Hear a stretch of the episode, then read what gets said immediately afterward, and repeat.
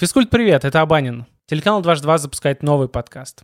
Почему новый? Потому что у нас уже есть один. Он называется Escape. Это подкаст о том, как поп-культура помогает разным людям справляться с серьезными проблемами.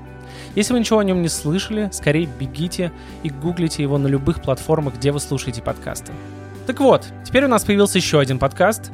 Он называется «Ты кидалт». Сейчас я попробую быстро объяснить, зачем он нужен и почему мы его записываем.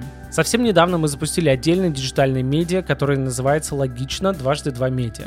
Там мы пишем и говорим не только об анимации, мультсериалах, но и о фильмах, арте, музыке, играх, то есть обо всем том, что волнует кидалтов.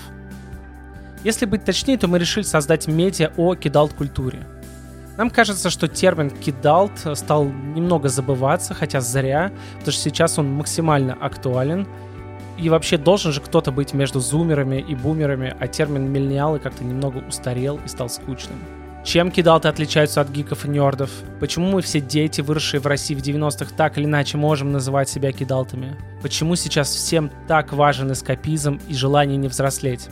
Обо всем этом мы постараемся узнать э, в рамках этого подкаста, чтобы не только вы смогли узнавать себя в разговорах и носить гордое звание кидалта, но и чтобы мы, digital редакции 2 точнее понимали, для кого мы пишем и что мы пишем этот подкаст не будет особо монтироваться. Просто мне хочется, чтобы этот подкаст был в более расслабленной атмосфере, чтобы мы могли долго спорить и рассуждать. Поэтому я постараюсь приезжать в гости к людям, с которыми буду разговаривать. И что важно сказать еще, подписывайтесь, чтобы не пропустить новые выпуски. А когда они будут выходить, не забывайте ставить лайки, звездочки, все что угодно и писать комментарии. Это важно для продвижения подкастов. Спасибо. Увидимся.